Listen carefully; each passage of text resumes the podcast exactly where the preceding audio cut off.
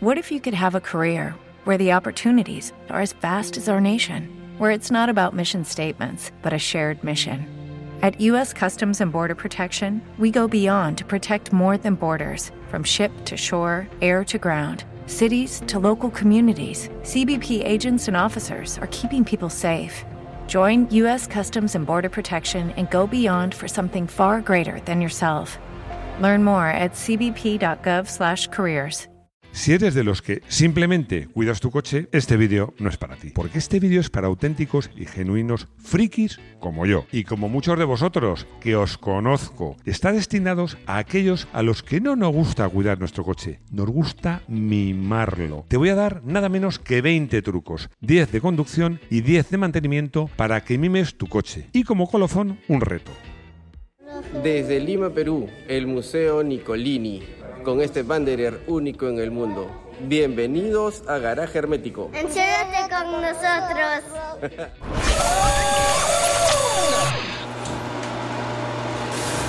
Recuerdo que en una ocasión mi exmujer me dijo, tanto cuidar el coche, tanto cuidarlo, para al final venderlo y que lo disfrute otro. Bueno, puede que sea verdad, pero eso lo que demuestra es que no es de los nuestros. Porque hay personas que nos gusta cuidar el coche, nos gusta mimarlo, no pensando en que dure más o en venderlo más caro o que lo disfrute otro. No, no, no, no. Lo mimamos simplemente porque disfrutamos haciéndolo. Y ya está. Os voy a contar algo que es más una experiencia que una anécdota. Es cuando me invitaron a correr una prueba que era con los SEAT, SEAT Marbella, preparados. Y bueno, además eh, era para periodistas, había bastante nivel y además eh, hago publicidad, pues, pues gané, gané esa carrera. Me llamó la atención porque uno de los ingenieros de SEAT Sport me dijo que me había visto correr alguna vez en circuito y, y me vio correr, que era, era una prueba que era, era sobre tierra, había saltos, había tal. Me dijo, ¿y por qué no te pasas a, a los rallies o al todo, o al rally de tierra, al todoterreno? Porque yo te veo con posibilidades eh, en, esas, en, ese, en ese tipo de especialidades. Y le dije, pues mira, ¿sabes por qué no me paso? Porque yo no disfruto si siento que hago daño al coche. Me ha pasado siempre. Yo llegar a un tramo lleno de baches, de piedras, ir a fondo con un coche, es que no, no disfruto. Soy un blandito. Así que por eso mi carrera deportiva la he dedicado sobre todo a los circuitos. Y voy a contar otra vivencia mía. Otra, no, venga, que son 20. Es verdad, son 20 consejos, pues la contaré, pero la voy a contar al final. Vamos primero con trucos que podríamos llamar de conducción y luego iremos con los trucos que podemos llamar de uso o de mantenimiento. Dirección, nunca a tope. Con direcciones asistidas nunca gires el volante a tope y lo mantienes a tope, porque es que si lo giras a tope estás castigando las válvulas del sistema de, presión. En muchos coches es que incluso si lo giras a tope notas cómo e incluso por el sonido el coche se queja, le está sometiendo un trabajo extra innecesario. Embrague, motor bajo de vueltas. No voy a contar que el pedal del embrague no es un reposapiés. ¿Por qué? Porque si eres de los que apoya el pie en el pedal del embrague, te echamos del canal directamente. Simplemente te voy a hablar de cómo arrancar. Ah, suelta el embrague con el motor muy bajo de vueltas, incluso casi a punto de calarse, un poquito más. Y luego ya cuando suelta el embrague es el momento de acelerar. Esto funciona incluso en las salidas en competición. Como habéis visto algunos vídeos de salidas mías que se me da muy bien arrancar y, y veréis que, que, no solo es bueno para el embrague, sino que además arrancáis más rápido. Motor. Ojo en frío. Esto lo hemos comentado en un vídeo que se titula ¿Por qué y cómo envejece el motor de un coche? Que por cierto tiene un millón y medio de visitas. Te lo recordamos. En los coches más o menos modernos no hace falta mantenerlo un tiempo relante y simplemente salir acelerando de forma suave y sin carga. Es decir, con carga si aceleras una marcha larga, aceleras mucho a fondo con el motor bajo de vueltas. Bueno, eso hay que evitarlo en frío, porque el motor en frío, el aceite no funciona al 100%, pero sobre todo las tolerancias que están previstas para cuando todos los elementos mecánicos se dilaten, cuando están fríos, las tolerancias son mayores y el desgaste mucho mayor. Cambio con tiralíneas. Hablamos por supuesto, de cambios manuales. Hay que marcar con tiralíneas el recorrido de la palanca, sobre todo cuando no es lineal. Por ejemplo, de primera a segunda es una línea pero de segunda a tercera no es una línea diagonal, no, no, son tres.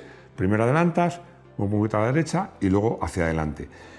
Y además, tú puedes cambiar, si lo haces bien, más rápido que los sincros. Tú esto lo notas porque si cuando vas a tener la marcha, notas como si la, palanca golpeara contra un montón de arena, por decirlo de alguna manera, es que estás cambiando demasiado rápido.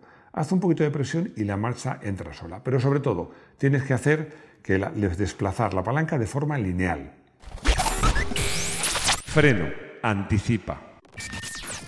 Si ves carreras de Fórmula 1, habrás oído la expresión lift and coast, que significa levantar y rodar por inercia. Esto quiere decir que tú vas por la recta y antes de no dejar de acelerar y frenar inmediatamente, sino que primero dejas de acelerar y luego frenas. Esto se hace, como os digo, incluso en Fórmula 1 y en competición para ahorrar combustible, pero es que también sirve para ahorrar frenos. ¿Qué hay que hacer? Anticipar y frenar lo justo, lo justo y necesario, incluso en competición o en conducción deportiva. Y además, dar a los frenos un respiro cuando tiene un trabajo extra muy grande. Capota húmeda, no plegar. Muy sencillo, si tienes un coche descapotable y lo lavas, vuelve a casa o continúa el viaje con la capota puesta ahí estirada. No la pliegues y mucho menos dejes el coche en el garaje con la capota húmeda y plegada. Un coche no es una balda.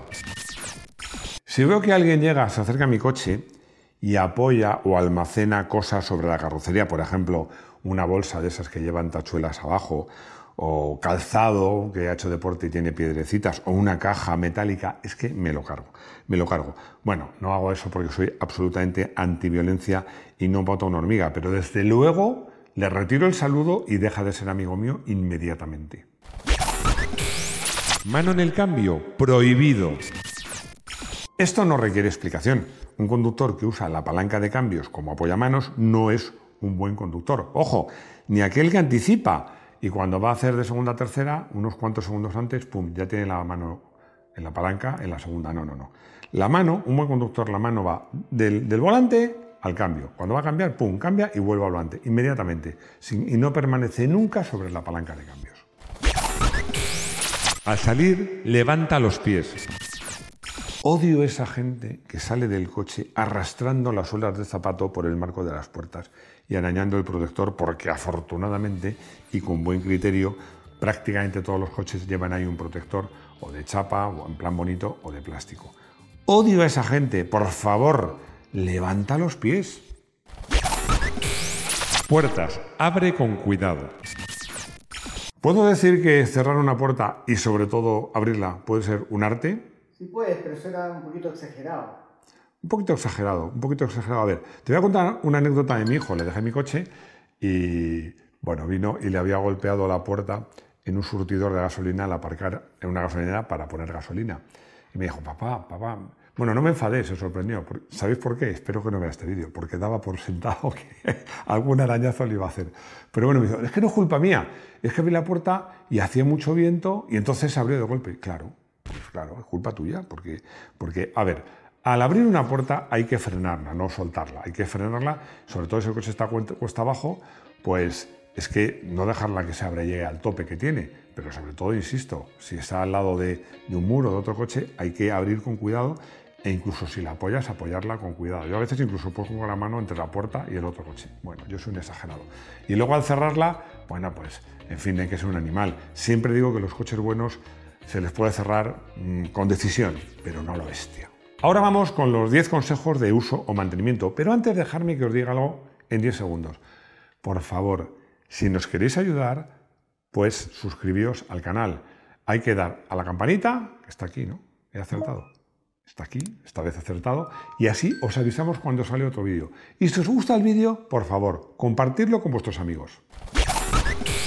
Lavado. Huye de los rodillos. Si eres de esos que lava su coche en un lavado automático, me refiero a automático, esos lavados que tienen unos rodillos con gruesas cerdas plásticas que giran a muchas revoluciones y se arrastran sobre la pintura de tu coche. Si tú haces eso, no mereces ser garajista, no mereces ser de ese canal. Si yo fuese tu coche, renegaría de mi dueño. Los coches se lavan a mano y en el peor de los casos con lanza y cepillo. Y en eso no hay excepciones. Lavado, nada más llegar. Seguimos con el asunto del lavado. Mosquitos, insectos, excrementos de pájaro, habéis visto que finos somos. Alquitrán y otras cosas que se quedan en la pintura mucho tiempo pueden dañarla. Así que te aconsejo que hagas como yo, y es que cuando llegues de viaje, ojo, da igual que sea la ida, que vas al hotel, bueno, pues te pierdes un ratito, o a la vuelta a casa, coge la rutina de lavar el coche, darle un manguerazo o con una lanza de esas que tardas tres minutos y te va a costar un euro dos, y la pintura de tu coche te lo va a agradecer. Aceite, ni de más ni de menos. Mantener el aceite del coche en buen estado y en un nivel adecuado es sagrado. No llenes por encima del máximo. Puede haber una excepción si vas a rodar en circuito, pero incluso en ese caso muy poco más. Pero nunca, nunca, nunca lo dejes acercarse al mínimo. Insisto, no llegar al mínimo, ni siquiera acercarse. Tres en uno, no solo engrasar. He usado un nombre comercial para referirme, porque es muy conocido, para referirme al típico spray de aceite multiuso, pero si me entendéis.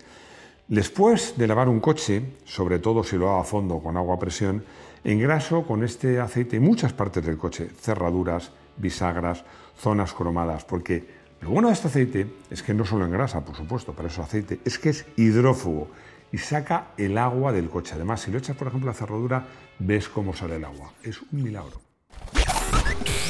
Limpias salpicaderos, fuente de vida. En todos los plásticos, los de dentro y los de fuera del coche, uso este producto con moderación. No es para brillantar y dejar el coche bonito, que también, sino porque hidrata y nutre los plásticos y les sienta muy bien e impide que se resquebrajen con el tiempo.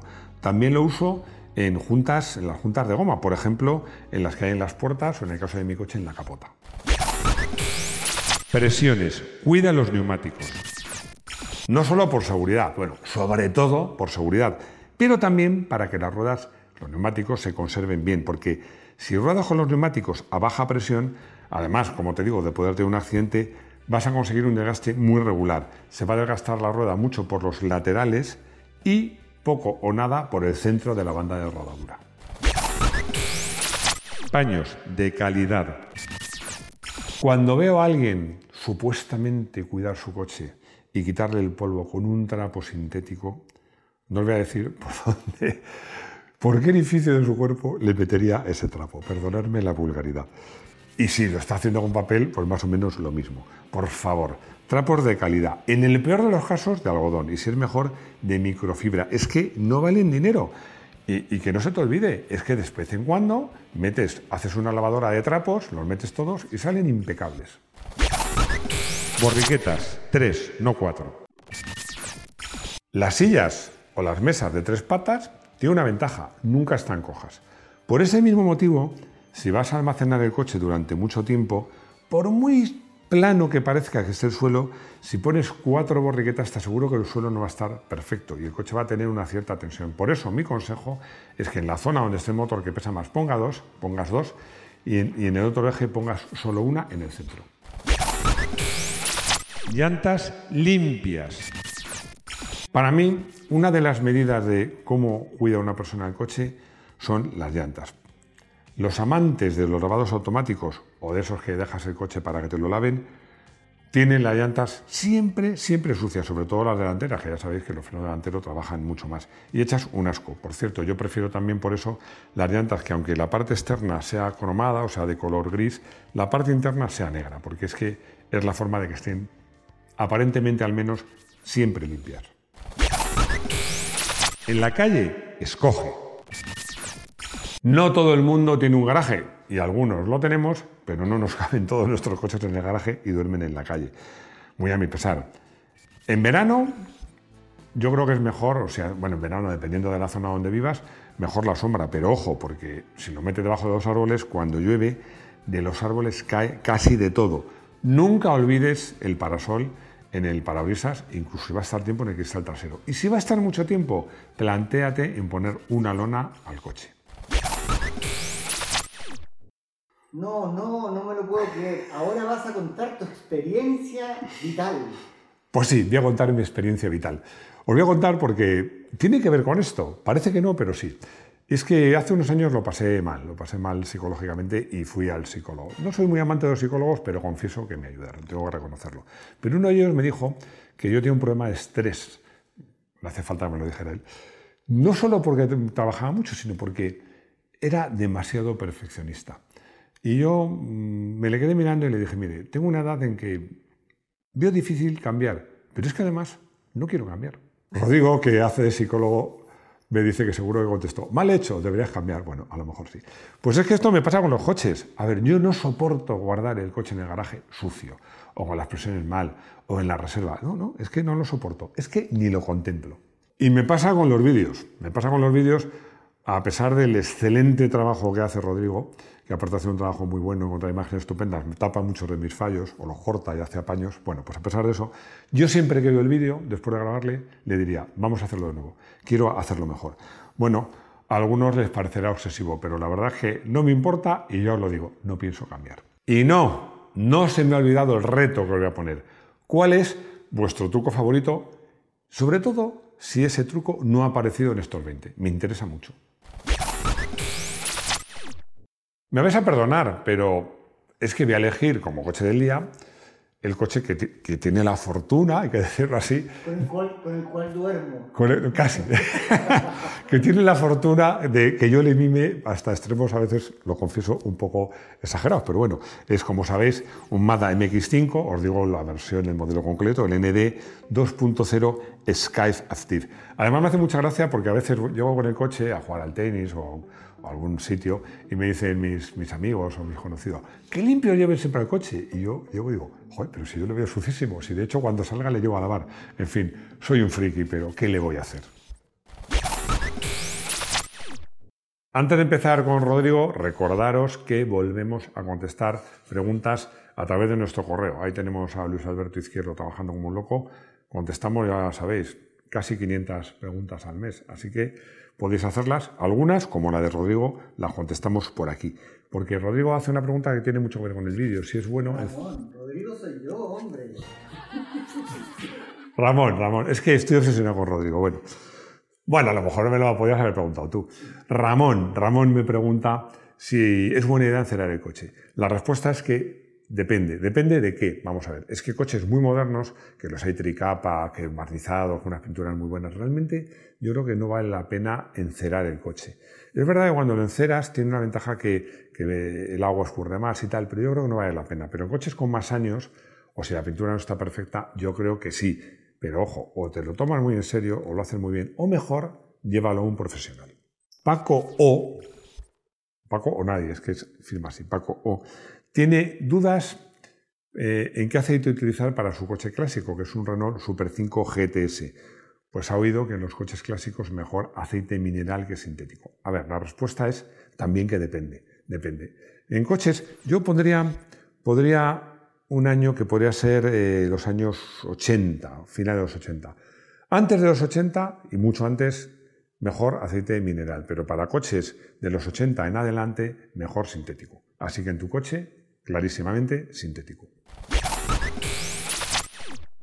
Hemos llegado al final de este vídeo auténticamente para frikis, yo lo reconozco, pero es que tengo la fortuna de conocer a mucha gente que es como yo, que disfruta cuidando de su coche. Oye, es una afición como otra cualquiera.